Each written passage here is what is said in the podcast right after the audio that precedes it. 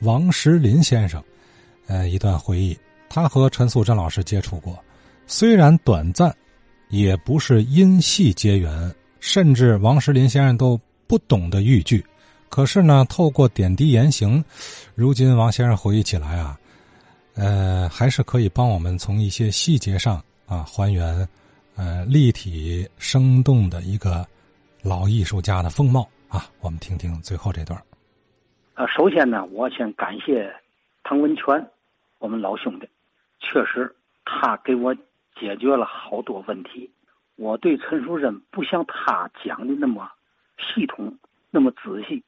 我断断续续的，他都给我连接上了，我挺感谢的。呃，我是一个医院里的按摩科的一个大夫，陈淑贞呢到我那去治病，这么着我接触他的，好像我记着是八五八六，呃，我对他印象比较深。到我那去的名字不叫陈淑贞，哎，叫王若愚。老太太那年，我感觉是六十七八岁，挺随和那个老太太。呃，我那时候不知道她是干什么的。我给老太太呢，现在我回忆了回忆，对她的一些关照，只有一个，呃，把她的时间呢，啊，宽松了。他呢跟我讲了，呃，他说他是戏剧研究所的，他出来呢，得有汽车啊接送，这个汽车呢是公家派来的。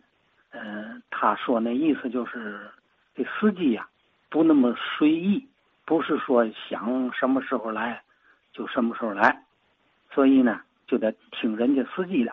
你能不能把这时间给我放的宽松点我选时间，我可以。老太太随和极了，挺好。我不知道他叫陈淑珍，当然了，他告诉我是陈淑珍，我也不知道。我根本对戏剧啊，就是个外行。怎么知道呢？有这么个别人的病人，在挂号的时候看见他了，就认出来他是陈淑珍了，就问我：“你知道这个老太太是谁吗？”我说：“我不知道。”他告诉我的，他是一个这个唱豫剧的，唱河南梆子的。他在这个在这个唱豫剧里的名次是最高最高。人家一谈，我才知道他的位置就在戏剧界的位置。哦，那么高，那个时候，我给他治的病啊，已经治的差不多了。他是膝关节，呃，又提起那么点事儿了，就说他们单位的那个司机，按他的这个级别应该管接管送。这个司机啊，皱着巴巴，尤其对他家人好像是不太礼貌，来拒绝为他服务。于是他呢，打车。那年打车很新鲜了，他那点当时在订，好像在在国人饭店那块儿在订车。他们那个这个级别呢可以报销，订车可以报销。不过他单位有车，你就一般都不订了，就他订车，而且订了车以后，把他拉到我们的医院这个门口这，不让他走，不让司机走，让他等着，等待就得付款呢。他不管，他跟我说了，我不管那个，你不拉我，我就花钱。花的是公家的钱，花多了谁负责？你自己负责。就是这反映出这老太太反应够拧的。打那以后，就这个他们单位的司机，哎，对他就随和了，就不像那么那么那么对他刁难了。啊，我一看这老太太真有办法。跟我讲了讲啊，在河南召开了一个就是豫剧理论性的会议吧。他因为他在天津啊，河南那边就。叫他上那去，请他，说你要不来，我们这个会议啊，等于就空设，因为你的位置在豫剧上的位置那是相当高的，他就去了。他讲啊，在他参加这个会议的时候，那下面坐的很多都是内行人吧，看他露面了，大伙儿站起来给他鼓掌了。他说一分多钟，他说我呀，激动的我呀都流泪了，我离开。河南那么长时间，大伙儿别把我忘了，我的位置还存在。哎呀，他说我太激动了。这个时候，他就跟我讲，我看了看常香玉，脸色就不好看。